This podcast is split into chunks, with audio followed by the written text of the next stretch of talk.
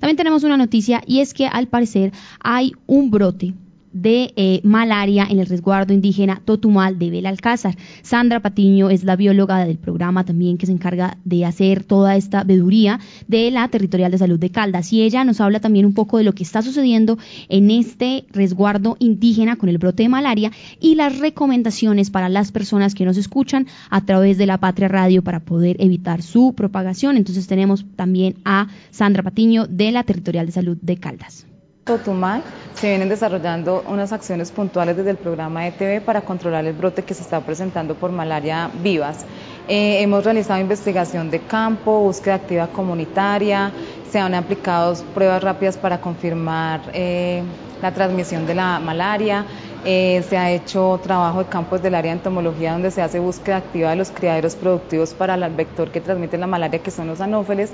Se encontraron estos criaderos, se hizo captura de estas formas inmaduras, se hizo tratamiento y eliminación de los criaderos y adicionalmente a ello también se hizo captura de los adultos a través de la, de la técnica de atrayente humano para confirmar la especie que está presente en el municipio.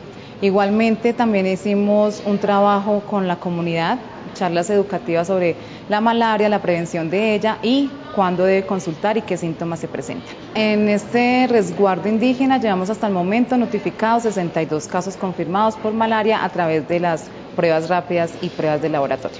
Se le recomienda a la comunidad no automedicarse, es importante también el uso de toldillo. Nosotros hicimos también una entrega masiva de toldillos a todas las personas que fueron notificadas, junto con los familiares, teniendo en cuenta el número de camas que tienen por vivienda y adicionalmente a ello también se le hace el tratamiento con oportunidad pues para poder también controlar el brote. Realizó intervención química en el resguardo Totumal con el fin de controlar el brote. Esta intervención se hizo tanto en el intra como en el extradomicilio con un efecto residual para evitar que el vector ingrese a la vivienda y obviamente esté transmitiendo la enfermedad en el resguardo. Adicionalmente a ello se le recomienda a la comunidad, si presenta los síntomas como fiebre intermitente, escalofrío, dolor articular, que acuda al médico y adicionalmente a ello que no se olvide de usar repelente y ropa manga larga para evitar la picadura de este tipo de mosquitos.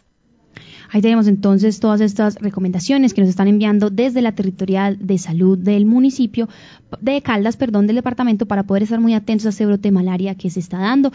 Estaremos también muy pendientes de sus comentarios, de lo que vaya sucediendo también en los rincones de Caldas y en los municipios y por supuesto en la ciudad de Manizales.